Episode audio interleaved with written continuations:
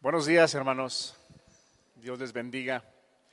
De verdad que me siento hasta raro después de un año nuevamente compartir la palabra en, este lugar. Parecía que nos estábamos acostumbrando ya por el medio de estar transmitiendo, pero hermanos, es una bendición que nuevamente nos podamos reunir. Dios nos ayude, Dios nos, nos, nos dé la gracia y nos dé el tiempo y el espacio para seguirlo haciendo de aquí hasta que Dios lo permita, hermanos. Vamos a ver nuestra Biblia, nuestra Biblia en el Evangelio de Lucas.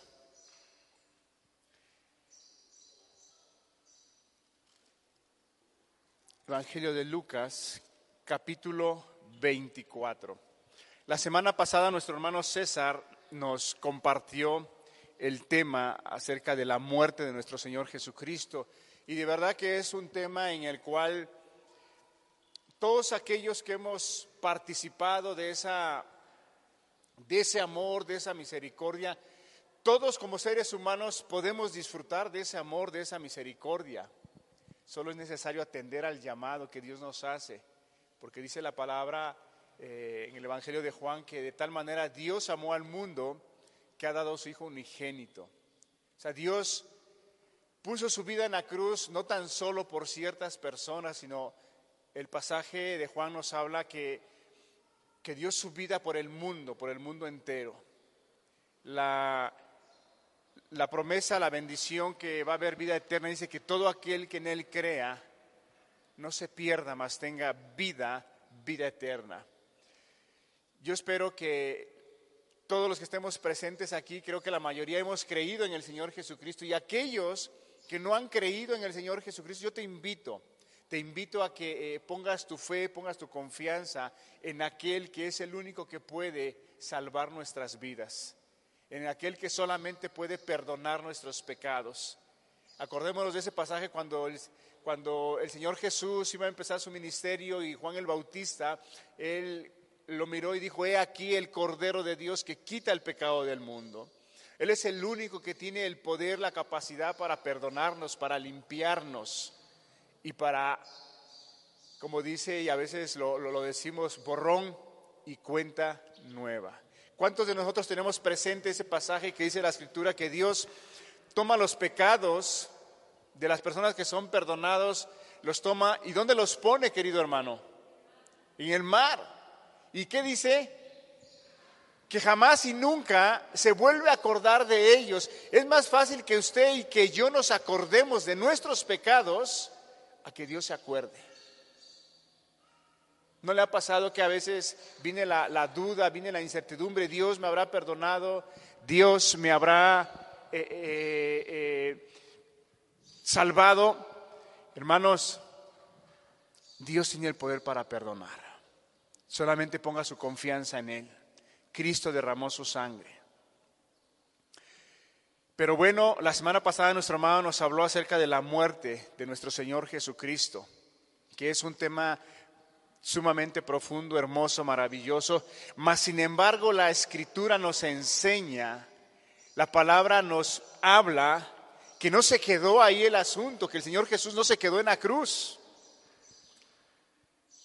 porque ahí no culmina la obra de nuestro Señor Jesucristo. Dice la palabra que Él murió y que y resucitó. Entonces, hoy vamos a hablar del tema acerca de la resurrección de nuestro Señor Jesucristo. Porque déjeme decirle que si el Señor Jesucristo no hubiera resucitado, no estuviéramos aquí usted y yo. No, había, no habría un motivo por el cual reunirnos, mas sin embargo, por cuanto el Señor Jesús resucitó, el día de hoy nosotros estamos reunidos. Dice el Evangelio de Lucas capítulo 24, el primer día de la semana. ¿Cuál es el primer día de la semana, hermano? Es hoy. Hoy es el primer día de la semana. El primer día de la semana, muy de mañana, vinieron al sepulcro trayendo las especies aromáticas que habían preparado y algunas otras mujeres con ellas. Y hallaron removida la piedra del sepulcro y entrando no hallaron el cuerpo del Señor Jesús. Aconteció que estando ellas perplejas por esto, he aquí se pararon junto a ellas dos varones con vestiduras resplandecientes. Y como tuvieron temor y bajaron el rostro a tierra, le dijeron, ¿por qué buscáis entre los muertos al que vive? No está aquí, sino que ha resucitado. Acordaos, es una palabra en la cual yo quisiera que usted la tuviera muy presente en esta, en este, en esta predicación que vamos a tener. Acordaos, qué importante es que nosotros como personas, aquí eh, estos ángeles estaban diciendo a la mujer, acuérdate de lo que el Señor Jesús ya había dicho, ya había hablado. Ellos se les había olvidado las palabras de su Señor, de su Salvador, que Él dijo que era necesario, que iba a padecer, que iba a sufrir, que iba a morir, que iba a estar en la cruz, que iba a poner su vida por ellos y por los del mundo, pero que al tercer día Él iba a resucitar. Cosa que a ellos pareciera que se les había olvidado las palabras del Señor Jesús. Pareciera que habían perdido la confiabilidad en las palabras, en el mensaje, en el Evangelio, que el Señor Jesús les había hablado constantemente. Y dice esa palabra, acordaos de lo que os habló cuando aún estaba en Galilea, diciendo, es necesario que el Hijo del Hombre sea entregado en manos de hombres pecadores y que sea crucificado y resucite al tercer día. Entonces ellas se acordaron de sus palabras y volviendo del sepulcro, dieron nuevas de todas estas cosas a los once y a todos los demás. Era María Magdalena y Juana y María madre de Jacobo y las demás con ellas, quienes dieron estas quienes dijeron estas cosas a los apóstoles, mas a ellos les parecía que locura, no lo podían creer. ¿Quiénes no lo podían creer? Los apóstoles, los discípulos. También se les había olvidado. Lo que pasa, querido hermano, que lo que el Señor hablaba, lo que Él dijo, todo se cumplió. Todo se cumplió.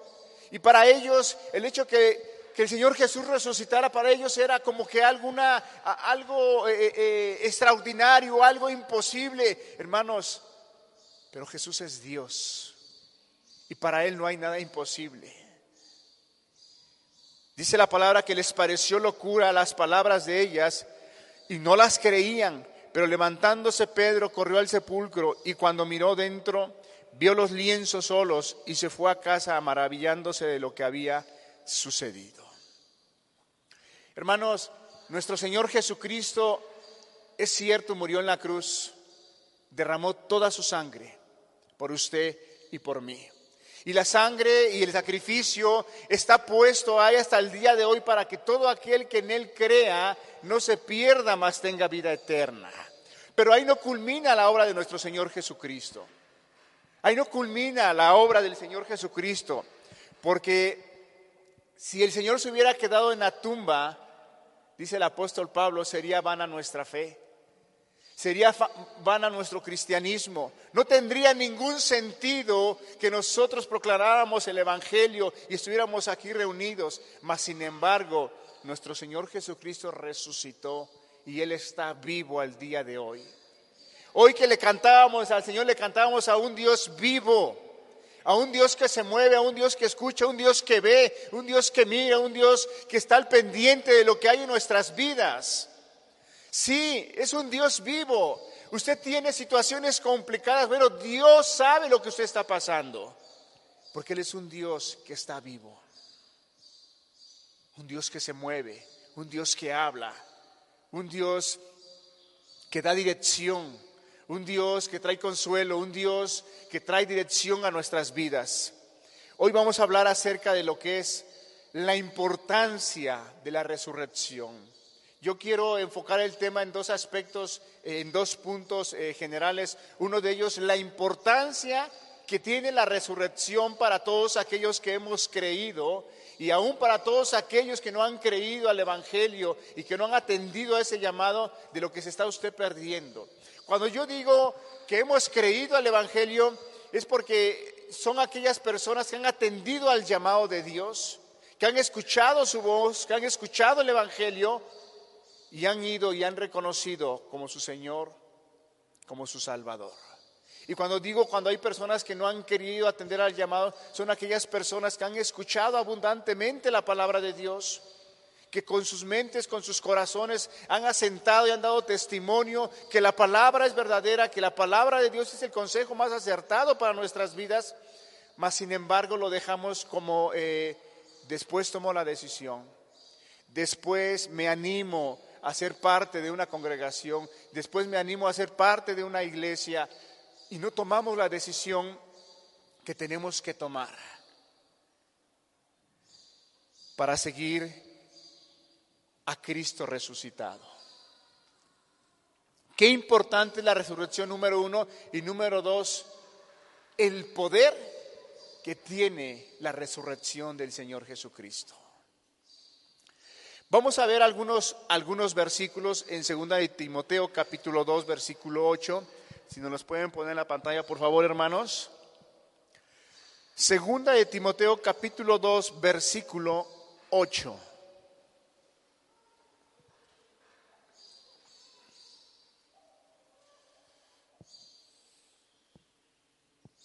Está muy lenta la computadora, ¿verdad, hermano? Segunda de Timoteo, capítulo 2, versículo 8, dice de la siguiente manera, acuérdate, nuevamente el apóstol Pablo utiliza la misma palabra y le dice a Timoteo, acuérdate de Jesucristo del linaje de David, resucitado de los muertos conforme a mi evangelio. Nuevamente se utiliza la palabra acuérdate. Hermanos, si de algo debemos de acordarnos constantemente, es que nuestro Señor, nuestro Jesús, nuestro Salvador no está muerto, sino resucitó y Él vive por los siglos de los siglos. Y Él está presente el día de hoy. ¿Lo cree usted? Porque Él es un Dios vivo. Y dice la palabra que donde están reunidos dos o tres en su nombre, Él ahí está. Y hermanos, sabemos, habemos más de dos o tres que hemos creído en su nombre. Amén, hermanos. Entonces, el apóstol Pablo le dice a Timoteo, acuérdate que el Señor Jesucristo resucitó de entre los muertos, conforme a mi evangelio. El apóstol Pablo, quiero que me acompañe aquí en Primera de Corintios, capítulo 15. El apóstol Pablo menciona algunos puntos sumamente importantes acerca de la resurrección de nuestro Señor Jesucristo. En 1 Corintios capítulo 15,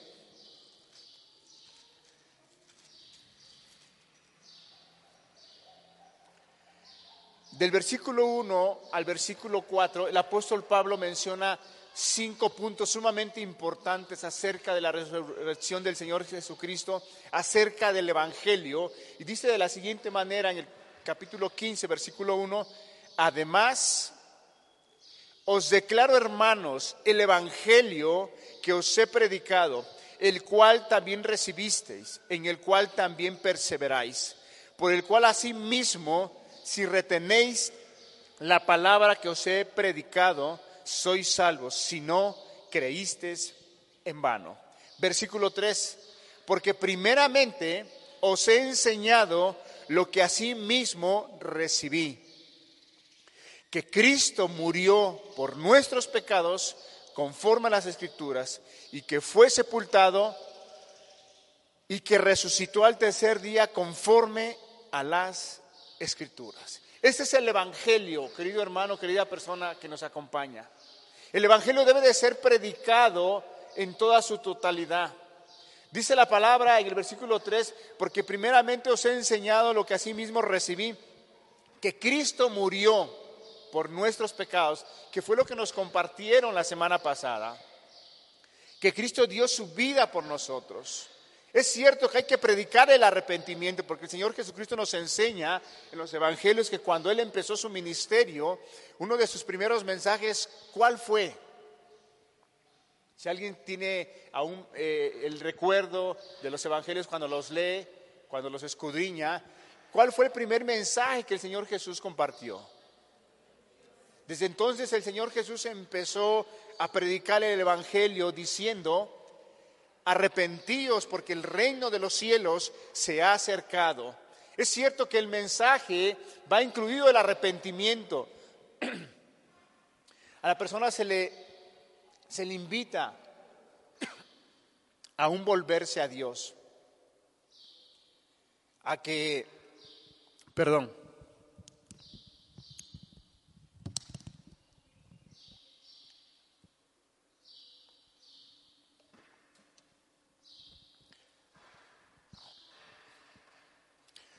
Creo que estoy hablando, gritando muy fuerte, ¿verdad? Entonces, hermanos, el Evangelio es el llamado a un arrepentimiento. Pero de ahí viene la otra parte, que es predicar la fe en nuestro Señor Jesucristo. De ahí es predicar el sacrificio de nuestro Señor Jesucristo. Como dice aquí la palabra, porque primeramente os he enseñado lo que asimismo recibí, que Cristo murió por nuestros pecados. Cristo murió por todos nosotros. Él derramó su vida por usted sin pedirle nada a cambio. Él dio su vida para darnos vida a nosotros. Ese es el amor de Dios Dice el Evangelio de Juan, porque de tal manera Dios amó al mundo que ha dado. En el amor de Dios es que Él da, Él da. Porque de tal manera Dios amó al mundo que ha dado a su Hijo unigénito. Ese es el amor de Dios que murió por nuestros pecados. Y Cuánto deseaba yo estar la semana pasada porque fue el inicio de nuestras reuniones, mas sin embargo eh, eh, uno de mis hermanos me invitó a compartir a, un lugar aquí a Soyayuca y nos tuvimos que ir. Pero hermanos, de verdad, yo espero que cada uno de los que estuvo presentes la semana pasada no tan solo haya habido una actitud de agradecimiento por habernos reunido, sino un agradecimiento al estar escuchando la palabra de Dios, al estar mirando cómo Cristo vino y derramó su vida por nosotros. Yo espero que si eh, habíamos pasado por momentos difíciles en nuestra vida, donde a veces puede llegar el desánimo, puede llegar la tristeza, pueden llegar muchas cosas que a veces pueden pasar pensamientos por nuestra mente y decir, ya no tiene caso seguir adelante, la vida cristiana es muy difícil. Yo espero que la semana que pasó, hermanos, con el tema, ministrándote la muerte, la crucifixión de nuestro Señor Jesucristo, eso te haya producido un ánimo, un aliento de seguir adelante y decir, vale la pena seguir adelante. Vale la pena porque mi Señor Jesucristo derramó su vida, derramó toda su sangre en la cruz por mí, para darme vida. Yo espero que la palabra de hace ocho días te haya ministrado de tal manera que haya traído aliento, haya traído consuelo, haya traído eh, esperanza, haya traído eh, eh, el seguir caminando en la vida cristiana. Hermanos, porque como seres humanos podemos pasar momentos difíciles en nuestras vidas. De tal manera tener pensamientos como decir, eh, la vida cristiana es muy difícil, la vida cristiana eh, cuesta. Hermanos, la vida cristiana nunca ha sido fácil. Si usted lee la palabra en las escrituras, la iglesia primitiva, siempre la iglesia era de que tenía que padecer, que tenía que sufrir, pero algo tenía en su corazón, tenía el Espíritu de Dios, que los guiaba, que los consolaba. Gracias, hija.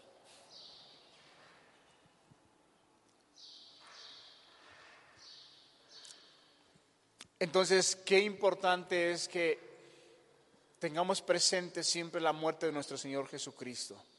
Pero si nos quedamos solamente en que el Señor Jesús murió y nos quedamos con la imagen de que eh, el Señor Jesús quedó clavado en la cruz, derramó toda su sangre y nos quedamos en esa imagen, hermanos,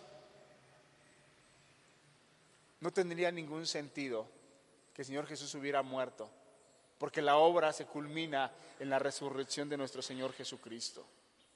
Muchas, hay una iglesia, la Iglesia Católica Romana, y con respeto lo digo, te presentan a un Cristo crucificado. Y te vas con la imagen y dices, un Jesús eh, que dio su vida, que nos amó, que derramó toda su sangre. Y, y muchas personas se van con esa imagen de que así es un Cristo crucificado y que así está en los cielos. No, hermano, el Señor Jesús resucitó y está a la diestra del Padre, lleno de poder, lleno de gloria.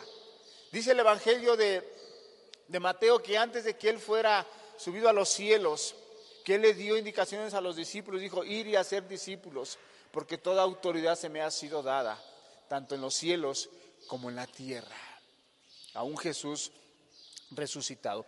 Vamos a ver la importancia de la resurrección de nuestro Señor Jesucristo. Vamos a ver algunos versículos para que nosotros tengamos el fundamento y veamos la importancia que tiene la resurrección de nuestro Señor Jesucristo. En 1 de Timoteo capítulo 3, versículo 16.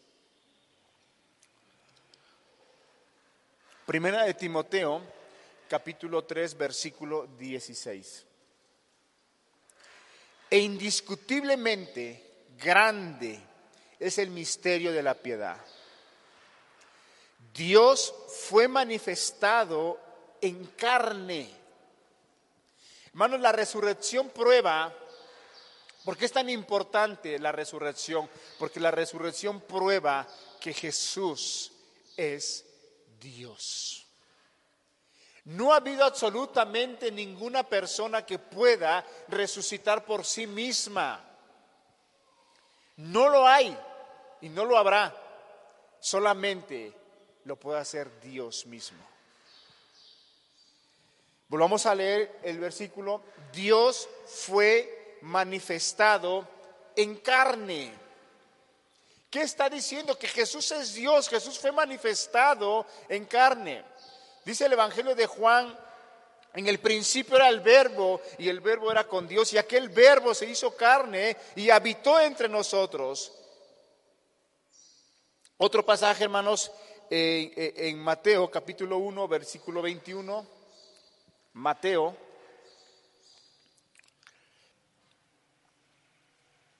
Capítulo 1, versículo 21 y 23.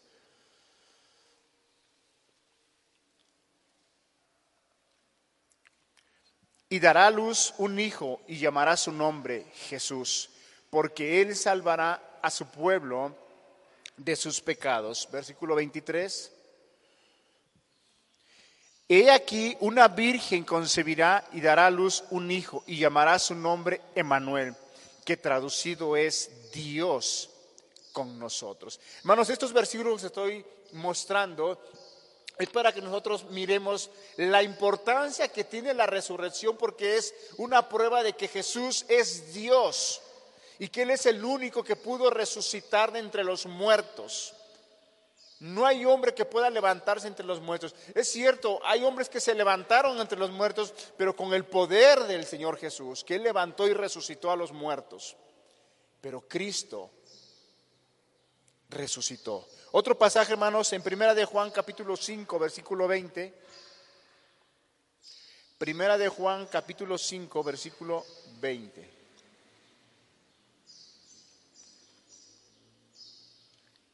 Pero sabemos que el Hijo de Dios ha venido y nos ha dado entendimiento para conocer al que es verdadero y estamos en el verdadero, en su Hijo, Jesucristo.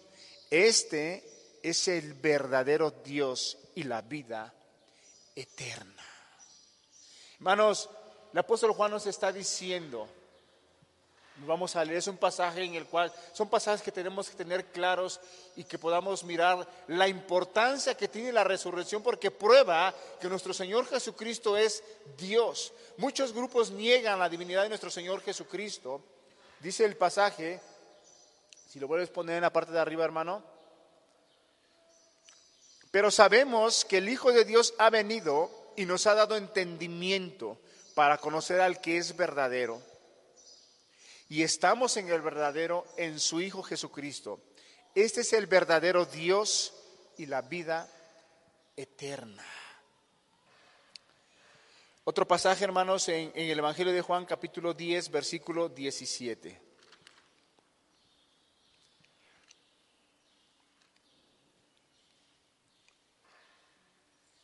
Juan, capítulo 10, versículo 17. Por eso me ama el Padre, porque yo pongo mi vida para volverla a tomar. Yo pongo mi vida para volverla a tomar. Solamente Jesucristo tiene el poder para poner su vida y para poder levantarse de entre los muertos. Hermanos, la importancia de que nosotros miremos el hecho, el acontecimiento de la resurrección de nuestro Señor Jesucristo. Es sumamente importante, hermanos. Y no seamos como aquellos discípulos que nos habla la palabra, si vamos al Evangelio de, de Lucas, donde empezamos nuestra predicación, en el capítulo 24,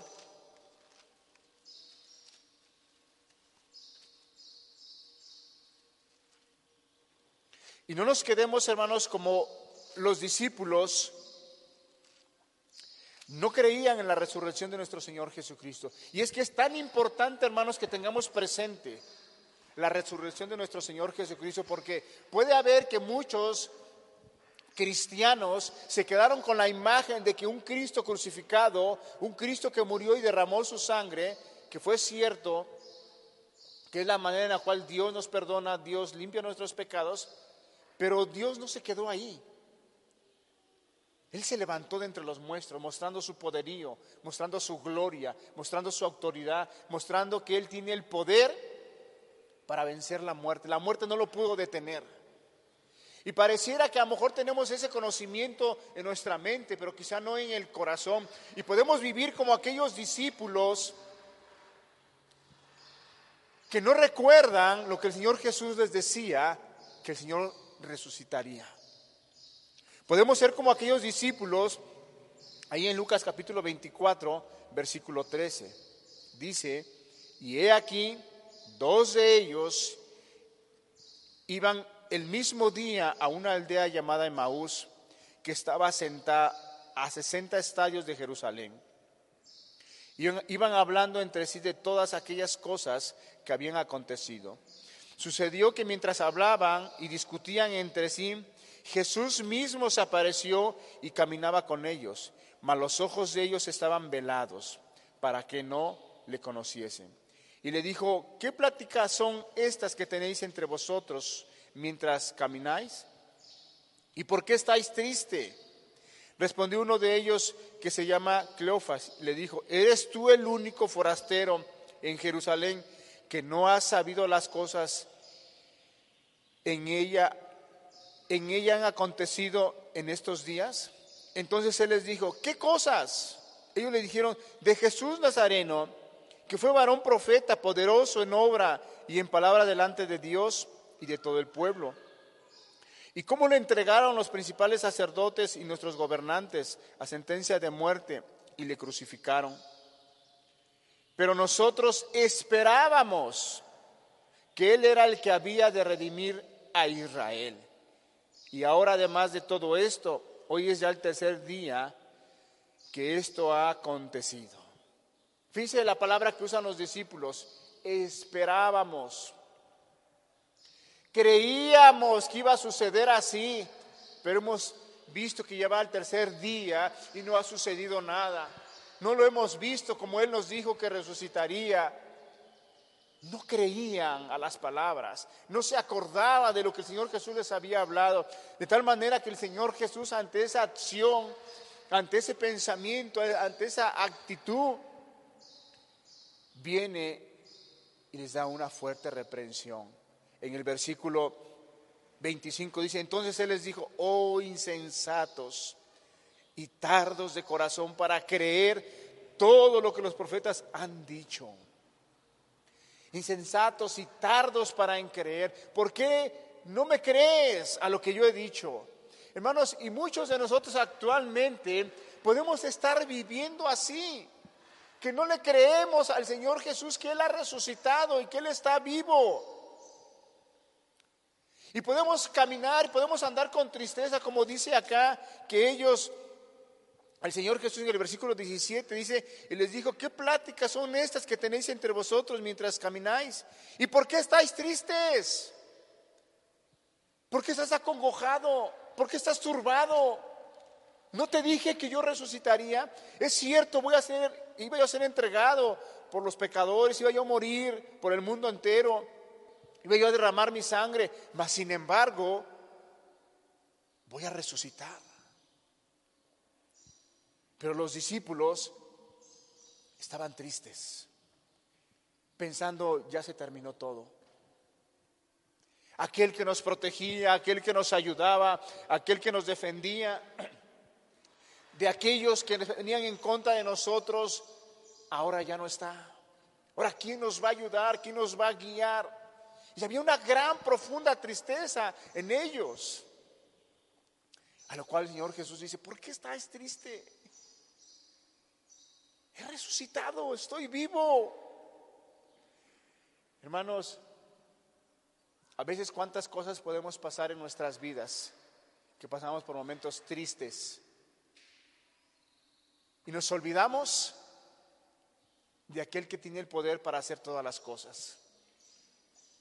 Nos olvidamos que hay muchas cosas que para nosotros son imposibles, pero tenemos a un Dios que seguimos, a un Dios que está vivo, a un Dios que dice la palabra que lo que para el hombre es imposible, para Dios todo es posible. Pero podemos estar ahí angustiados y preocupados. Ahora en estos momentos que hemos pasado, hermanos, como pandemia, ¿cuántas, cuántos pensamientos, cuántos momentos difíciles no hemos pasado? Porque seguro estoy que cada uno de los que estamos aquí presentes hemos pasado momentos muy difíciles. Alce su mano el que ha pasado momentos difíciles. Hermano, si no todos, la mayoría hemos pasado momentos difíciles, mas sin embargo, no debe traer tristeza a nuestro corazón. ¿Sabes por qué? Porque tenemos una esperanza, que es Cristo Jesús. Tenemos una esperanza en quien tomarnos. No estamos solos, no caminamos en este mundo solos, no andamos de peregrinos solamente solos sin saber a dónde vamos. No, fuimos llamados con un propósito. Y Dios tiene un propósito para cada uno de nosotros. Y si hoy estamos aquí presentes, no es porque usted dijo, yo voy, no, es porque Dios lo trajo. Es porque Dios quiere bendecir su vida, es porque Dios quiere alentar su alma, es porque Dios quiere traer bendición a su vida. Hermanos, hoy es un día en el cual por eso nos reunimos, porque celebramos la resurrección de nuestro Señor Jesucristo, porque Él resucitó el primer día de la semana. ¿Sabes por qué el mundo evangélico, por qué los cristianos nos reunimos los días domingos?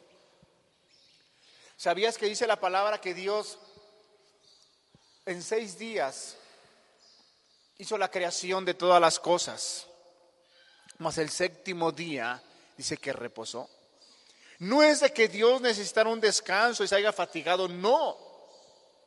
Es que Dios puso el orden y puso la manera en la cual el hombre tenía que descansar. Más sin embargo, dice la palabra que Dios bendijo ese día. Dice, lo bendijo y lo santificó. Hermano, la palabra bendecir quiere decir buena voluntad, que toda su misericordia, toda su compasión, toda su dirección, todo su amor, toda su ternura va a estar sobre aquella persona cuando Dios la bendice. Entonces, cuando Dios bendice el día séptimo, es lo que está diciendo es que su amor, su misericordia, su guianza, su ternura, su cuidado va a estar especialmente en ese día. No es que no esté en todos los días. En todos los días está. Pero a nivel congregación, a nivel iglesia, Dios promete bendecir ese día. Dios promete bendecir ese día. Y hermanos, qué importante es el saber por qué nosotros nos reunimos el día domingo. ¿Sabía usted que el pueblo de Israel, para su pueblo, si nos ponemos a ver desde Génesis, el pueblo de Israel, el día en el cual tiene el mandato de reunirse es el día sábado? El pueblo de Israel. Mas, sin embargo, nosotros nos reunimos el día domingo porque la iglesia primitiva empezó a reunirse el primer día de la semana, porque hubo acontecimientos sumamente importantes y uno de ellos es la resurrección de nuestro Señor Jesucristo. Otro de ellos es que la iglesia se reunía el primer día de la semana a partir el pan. Se reunían el primer día de la semana a predicar la palabra. Entonces, hermanos, este día no es un día cualquiera. No es un día de que vamos hoy a la reunión, voy, me siento y ya. No, hermano, es algo más que eso. Celebramos la resurrección de nuestro Señor Jesucristo. Nos reunimos para ser bendecidos por Dios. Nos reunimos para ser guiados por la palabra, por el mensaje de Dios. Qué importante, hermanos, es que nosotros tengamos presentes la importancia de la resurrección que nos habla la escritura. Otro, otro punto importante de la resurrección de nuestro Señor Jesucristo es que si, si el Señor Jesucristo no hubiera resucitado, hermano, no hubiera podido ofrecerse como un sacrificio a su Padre. Pues hubiera quedado en la tumba y ya se terminó. Pero no, hermanos, Él resucitó para poder ofrecer su sangre en el altar con su Padre. Un pasaje rápido, vamos a Hebreos, Hebreos capítulo 9. Estamos en la parte de la importancia de la resurrección, hermanos. Hebreos capítulo 9, versículo 12.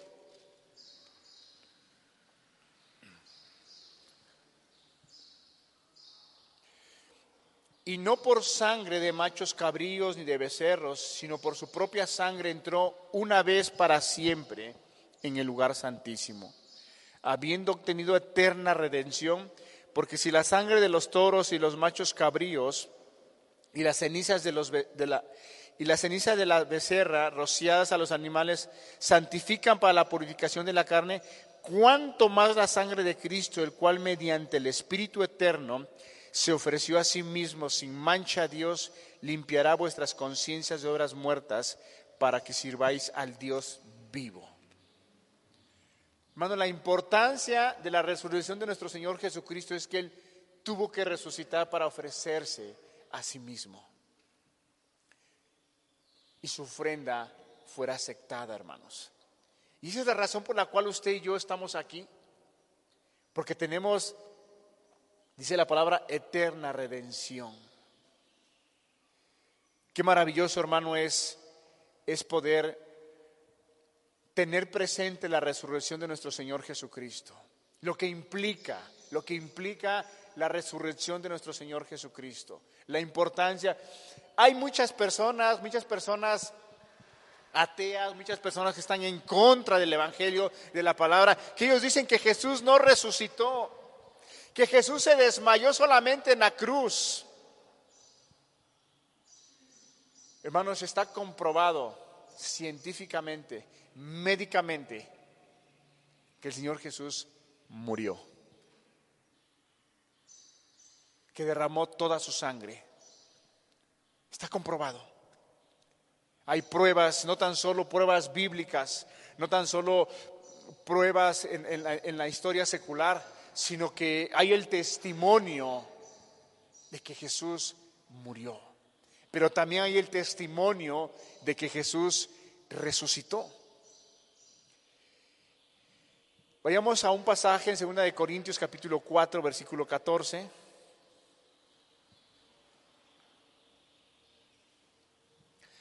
Si nuestro Señor Jesucristo no hubiera resucitado, no hubiera salvación, hermanos.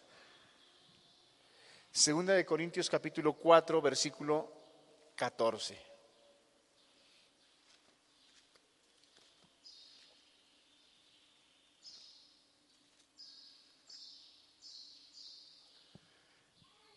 dice de la siguiente manera, sabiendo que el que resucitó al Señor Jesús, a nosotros también nos resucitará con Jesús y nos presentará juntamente con vosotros. Esa parte, hermanos, es sumamente importante.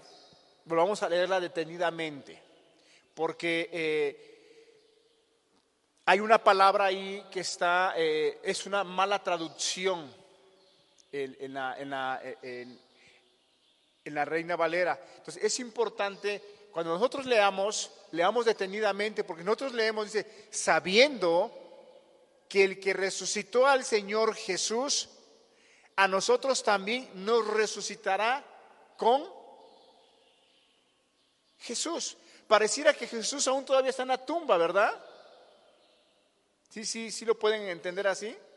Nos resucitará con Jesús y no. La traducción correcta en hebreo está por Jesús. Es importante, hermanos, porque no sé que vaya usted a leer el versículo y diga, bueno, entonces Jesús aún todavía está sepultado. No.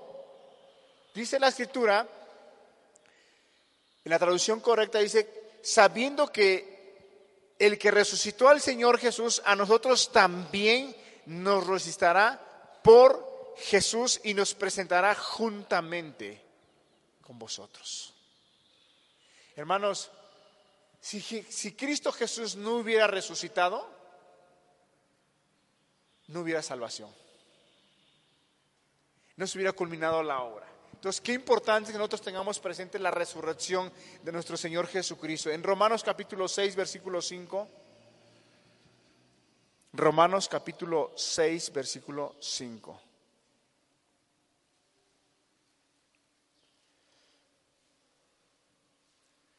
Porque si fuimos plantados juntamente con Él en la semejanza de su muerte, así también lo seremos en la de su resurrección. Lo vamos a leer, hermanos. Porque si fuimos plantados juntamente con Él en la semejanza de su muerte, así también lo seremos en la de su resurrección. Hermanos, va a haber un día en el cual también nosotros resucitaremos. Va a haber un día en el cual todos aquellos que han partido, todos aquellos que han muerto, Algún día los veremos con nuestros propios ojos. Sí, hermano. Podemos ver aquellos familiares que se murieron en Cristo Jesús, que fueron muy amados y los extrañamos porque somos seres humanos, algún día los verás. Algún día los verás. Nosotros resucitaremos en aquel día.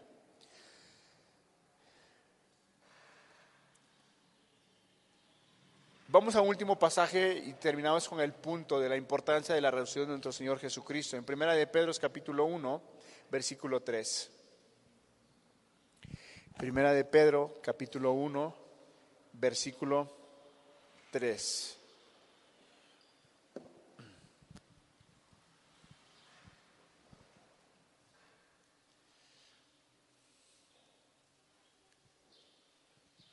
Bendito el Dios y Padre de nuestro Señor Jesucristo, que según su grande misericordia nos hizo renacer para una esperanza viva por la resurrección de Jesucristo de los muertos.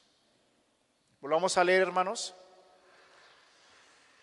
Bendito el Dios y Padre de nuestro Señor Jesucristo, que según su grande misericordia nos hizo renacer, nacer de nuevo, para una esperanza viva por la resurrección de Jesucristo de los muertos. Hermanos, si Cristo Jesús no hubiera resucitado, no hubiera salvación.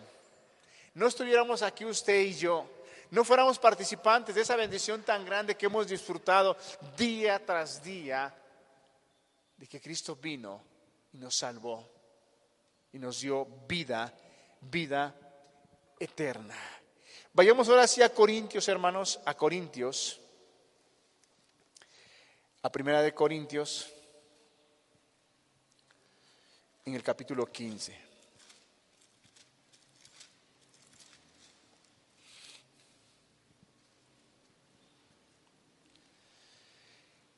en el versículo 5. Hermanos, la resurrección de nuestro Señor Jesucristo, no tan solo nuestro Señor Jesucristo dio testimonio que Él iba a resucitar, que así fue, sino que hubo... ¿Cuántos testigos nos dice la palabra que son suficientes para darle crédito a una verdad? Dos o tres, ¿verdad? Con dos o tres eh, testigos, la palabra de Dios nos enseña que si dos o tres testigos concuerdan con la misma eh, eh, versión, es creíble. ¿Cuántos testigos crees que tenemos en la palabra de Dios de que dan testigo de que Cristo Jesús resucitó? No fueron dos, no fueron tres hermanos, ni tan solo fueron decenas. ¿Y qué crees? Tampoco fueron centenas. Mira lo que dice, hermanos. En el capítulo 15, versículo 5. Y que apareció a Cefas. A Cefas se le apareció. Bueno, dijeron, se le apareció a Cefas, a Pedro. Bueno, Pedro pudo haber eh, eh, imaginado, Pedro pudo haber estado demasiado emocionado y se imaginó que vio al Señor Jesús. Pero después dice, y que apareció a Cefas, y después a los doce. O sea, los doce fueron testigos oculares de ver al Señor Jesús resucitado. Pero bueno, después dice, Después apareció a más de 500 hermanos a la vez, de los cuales muchos viven aún y otros ya duermen. Hermanos, cuando el apóstol Pablo estaba compartiendo estas verdades a la iglesia de Corintios, porque déjeme decirle que la iglesia de Corintios había algunos hermanos que no creían en la resurrección. Estaban batallando con esa verdad. Tenían esa dificultad. Entonces el apóstol Pablo empieza a disertar acerca de la resurrección y les empieza a mostrar que en la palabra de Dios marca que dos o tres testigos son suficientes para darle crédito a una versión, a una verdad que se está hablando. Y el apóstol Pablo empieza a asistir, a hablar y a decirle que se le apareció a Cefas y de ahí a los doce y de ahí a más de 500 hermanos. Fueron testigos del hecho, hermanos. ¿Por qué cree usted que aquellos hombres, aquellos grupos que estaban en contra del mensaje, en contra del Mesías, en contra del Evangelio, no pudieron refutar esta verdad? Porque hubo centenares de testigos oculares que vieron que no les contaron, sino que ellos vieron con sus propios ojos a un Jesús resucitado. Qué maravilloso, hermano, qué, qué dicha de aquellos hombres que no tan solo lo vieron antes de morir, sino también lo vieron después de que resucitó.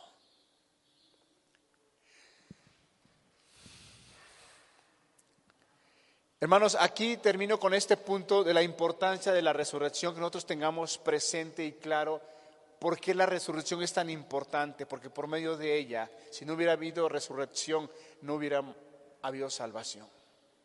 No estuviéramos aquí usted y yo, no gozáramos de la bendición que gozamos día tras día, hermano, porque todo hijo de Dios goza de la bendición de Dios. Y aún toda aquella persona que no ha querido venir al señorío de Cristo, déjame decirte que también usted goza de esa bendición y de esa misericordia de Dios. Dice la palabra en los evangelios que Dios hace salir el sol para quién? Para justos e injustos. Dios tiene misericordia para toda su creación. Dios tiene amor para toda su creación. Hermanos, la importancia de la resurrección de nuestro Señor Jesucristo. Ahora yo quisiera yo pasar al otro punto, el poder que tiene la resurrección. ¿Qué efecto causó en aquellas personas que al ver al Señor Jesús resucitado, fue transformada su vida totalmente? Un ejemplo de ellos, hermanos, podemos ver a quién se imagina usted en la palabra, que era, eh, eh, eh, era un hombre en el cual tenía temores, que cuando fue llevado y negó al Señor Jesucristo, un un hombre, el apóstol Pedro, acobardado, temeroso, al ver que el Señor Jesús ya lo iban a crucificar, lo estaban a punto de matarlo, estaban a punto de, de martirizarlo, le entró el temor, como todo ser humano, le entró la angustia y dijo, va a morir el Señor Jesús, ya se acabó todo. Y le preguntan, hey, ¿tú lo conoces? No, yo no lo conozco, no sé quién es. El apóstol Pedro acobardado, lleno de miedo, lleno de temores, pero cuando leemos el Evangelio, que él fue y vio al Señor Jesús con sus ojos, se le apareció, vemos después eh, eh, en la palabra, en el libro de los Hechos, que nos habla un Pedro, un Pedro transformado, un Pedro lleno del Espíritu, un, Pedro eh, que todos aquellos temores habían desaparecido. ¿Por qué? Porque la resurrección de nuestro Señor Jesucristo, cuando lo vemos y creemos, transforma la vida de las personas. Inspira confianza. Imagínate el apóstol Pedro pensando que el Señor Jesús moriría y quién sabe si resucitaría, porque se habían olvidado de esas palabras. ¿Quién sabe si creerían que eso sucedería? Mas sin embargo, cuando es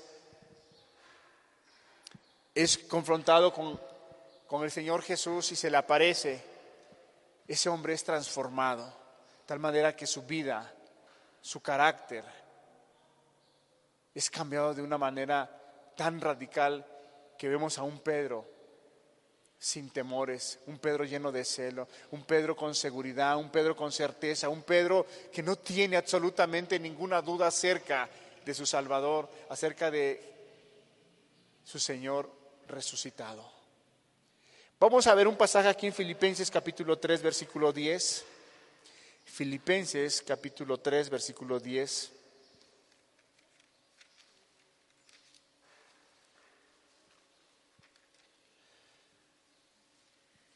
Cristo está vivo, hermanos. Él vive. A fin de conocerle y el poder de su resurrección y la participación de sus padecimientos, llegando a ser semejantes a Él en su muerte. La parte principal de, arriba, hermanos, dice, a fin de conocerle y el poder de su resurrección. Hermanos, la resurrección de nuestro Señor Jesucristo tiene poder, hermanos, de verdad. Cuando tú predicas a un Jesús resucitado, ¿sabes? Una de mis oraciones que yo le decía yo al Señor Jesús en la mañana, yo le decía, Señor, pon en mí esa pasión para hablar tu verdad.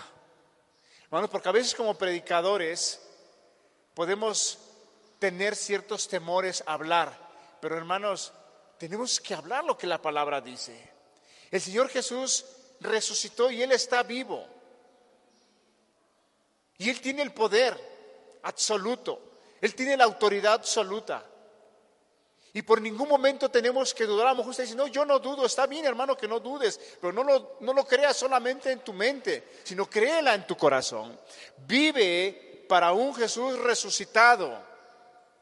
Uno que está vivo, uno que se mueve, uno que escucha, uno que siente, uno que está al pendiente. Hermano, a veces podemos vivir con tristezas, con angustias, creyendo que Jesús no nos puede ayudar. Hermanos, Él nos puede ayudar. Es más, Él quiere ayudarnos. Él quiere guiarnos. ¿Quién de nosotros está pasando por momentos difíciles al día de hoy? ¿Crees que Cristo no tiene el poder para sacarte adelante? ¿Crees que las cosas que te fueron imposibles, crees que para Él todas las cosas son posibles? Claro que sí, hermano. La pregunta es, ¿qué tanto le crees? a la palabra de que Él, ha resucitado y Él está vivo. O vivimos como si Él se hubiera quedado en la cruz, murió y ya. Derramó su sangre y ya se terminó todo. No, hermanos, Jesús está vivo. Jesús está a la lista del Padre. Jesús vive en ti por medio de su Espíritu. ¿Sabe por qué estamos al día de hoy aquí? ¿Sabe por qué perseveramos en la palabra? ¿Sabe por qué perseveramos en el caminar cristiano? ¿Por qué? Porque lleva usted 20 años de cristiano. ¿Por qué ha leído usted toda la Biblia de Génesis, Apocalipsis tres, cuatro veces? ¿Por qué ora usted 10 horas diarias? No. Estamos aquí en el caminar cristiano porque Cristo nos impulsa a caminar con su Espíritu Santo. Porque Él nos guía, Él nos anima, en los momentos de tristeza que pasamos como seres humanos, como muchos discípulos han pasado a través de la palabra, hemos pasado también nosotros, pero ahí está el Espíritu de Dios guiándonos a la verdad. Guiándonos a la verdad. Viene la duda a nuestra mente, viene el Espíritu y nos aclara y nos muestra la verdad. ¿Cuántos de nosotros, hermanos, no hemos sido eh, eh, objeto y hemos sido el blanco del diablo que viene a nuestra mente y trae confusión a, nuestra, a nuestras vidas? ¿A quién no nos ha pasado eso, hermanos? ¿A quién de nosotros no ha pasado ese momento de pensar y de dudar, ¿de verdad Dios me habrá perdonado? ¿A nadie le ha pasado eso? Claro que sí, hermanos. Mas, sin embargo, el Espíritu de Dios la promesa que fue enviada por el Padre después de que el Señor Jesús resucitó, es el que nos guía a la verdad. Y aquí estamos, hermanos. Estamos de pie no porque seamos buenos. Estamos de pie no porque seamos muy inteligentes. Estamos de pie aquí no porque leamos la palabra eh, diez horas al día.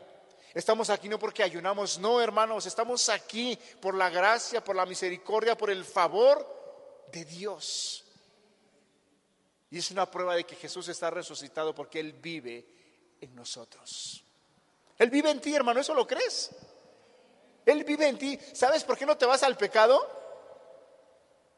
Porque tienes fuerza de voluntad porque dices yo he madurado y ya no lo, ya no lo hago. No, hermano, no te vas al pecado porque el Espíritu de Dios mora en ti. Y te invita a la santidad, y te guía a la rectitud, y te busca ser justo, y te guía a ser justo, te, te, te lleva a ser y a vivir conforme al carácter del Padre. Pero es por la misericordia de Dios, porque el Espíritu, porque Cristo mora en tu vida mora en tu vida, mora en ti. Es el que te, te ayuda cuando alguien te provoca enojarte. Es el que, te, el que te ayuda cuando alguien te provoca a pelear y tienes el control y tienes, y tienes el, el, el, control de ti mismo. Dices, no, no lo puedo hacer porque yo soy cristiano. Porque yo tengo a un Jesús. Pero no es porque tú lo hagas, es porque Cristo gobierna tu vida porque Cristo te ayuda te impulsa a hacer lo que es correcto. Hermanos, el poder de la resurrección no tan solo es que nuestro Señor Jesucristo haya resucitado entre los muertos, sino que al resucitar el Señor Jesucristo, también nosotros algún día resucitaremos. Hermanos, el día que nosotros partamos, hermanos, la muerte no debe de ser algo espantoso para el Hijo de Dios. Hermanos, la muerte es como una puerta que se te abre para ir con tu Señor. Tenemos que tener miedo, sí, hermanos, porque somos seres humanos, es normal. Pero el apóstol Pablo, ¿qué decía? Que se encontraba en dos pensamientos y luchaba constantemente. Dice, uno de ellos que deseo y anhelo y sería mucho mejor que partiera yo con Cristo. El apóstol Pablo anhelaba morirse ya para irse con su Señor. Dice, pero la otra, me es necesario quedarme por el reino, por el Evangelio. O sea que hermanos, si hemos de quedarnos en la tierra, con un solo propósito, para hablar del reino. Y ya no pensar en cosas, luchar por cosas terrenales, sino que debemos de luchar y trabajar por el reino. El apóstol Pablo, él se encontraba en esos dos pensamientos. Hermanos, el poder de la resurrección de nuestro Señor Jesucristo es sumamente maravilloso, hermanos, sumamente maravilloso transforma el carácter de la persona. Vemos a un Saulo de Tarso, hermanos, que iba rumbo a Damasco, con un corazón sumamente endurecido, un corazón lleno de odio, lleno de rencor en contra de los cristianos. Iba rumbo a Damasco para atraer a los cristianos y, hacerlos blasfemar. Pero dice que en el camino se le apareció el Señor Jesús dijo, Saulo, Saulo, ¿por qué me persigues? Dura cosa te es dar cosas contra el aguijón. Lo que el Señor Jesús le estaba diciendo, Pablo, Pablo, ¿tú crees que al estar haciendo esto estás dañando al cristianismo? No es cierto, Pablo. Te estás dañando a ti mismo. ¿Y cómo fue transformada la vida de Saulo de Tarso? fue transformada de una manera impresionante, que al día de hoy podemos ser ministrados por lo que este hombre fue inspirado y escribió. Un hombre totalmente apartado de la verdad, un hombre totalmente endurecido en su corazón al presentarse un Jesús resucitado. Su vida fue transformada, su vida fue totalmente transformada. Hermano, hay muchas cosas en las cuales podríamos seguir hablando acerca del poder de la resurrección.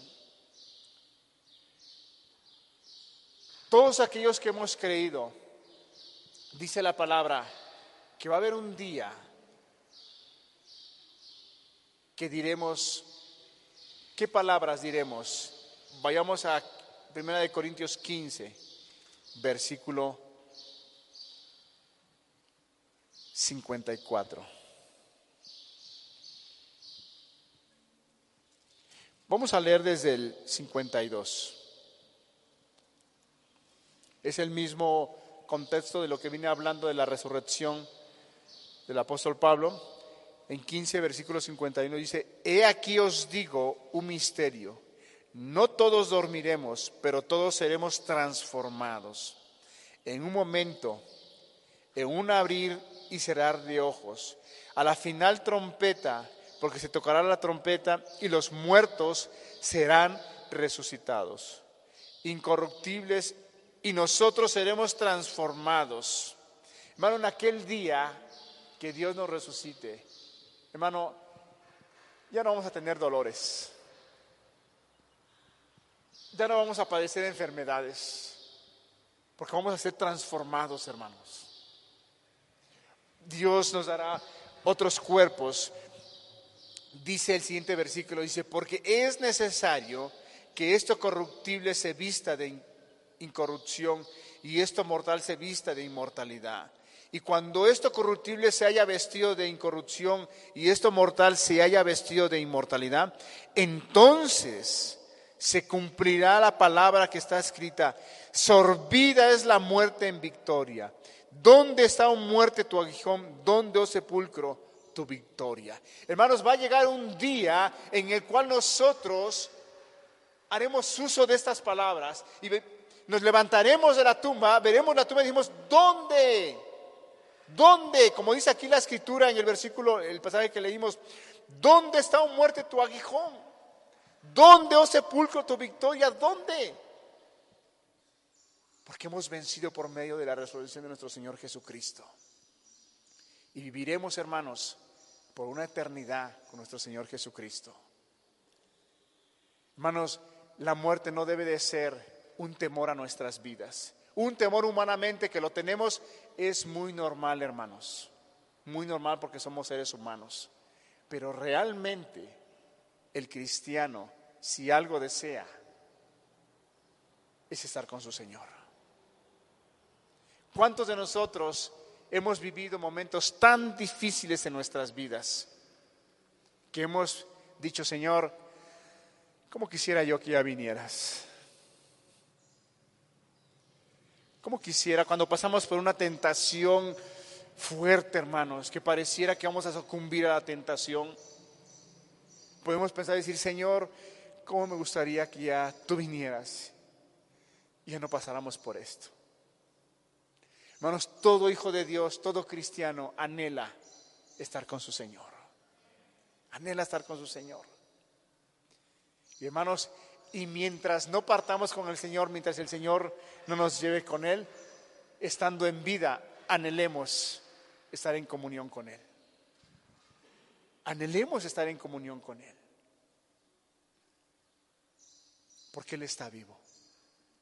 Él no está muerto. Vamos a cerrar nuestros ojos. Hermanos, si pasas a entonar un canto, por favor. ¿Cuántos creemos, hermanos, que Él vive? Él no está muerto. Él resucitó al tercer día. Hermano, imagínate cuando Él murió, las potestades de las tinieblas, el diablo, pensando que había ganado la victoria. Hermano, eh, hazte una escena en tu mente cuando el Señor Jesús estuvo tres días la tierra. Pasó un día, no pasó nada. Pasaron dos días, no pasó nada. Llegando el tercer día, el Señor Jesús se levanta de la tumba. Hermanos, tan poderosa es la resurrección de nuestro Señor Jesucristo que dice la palabra que no tan solo resucitó Él, sino que muchos de los que habían muerto también resucitaron junto con Él.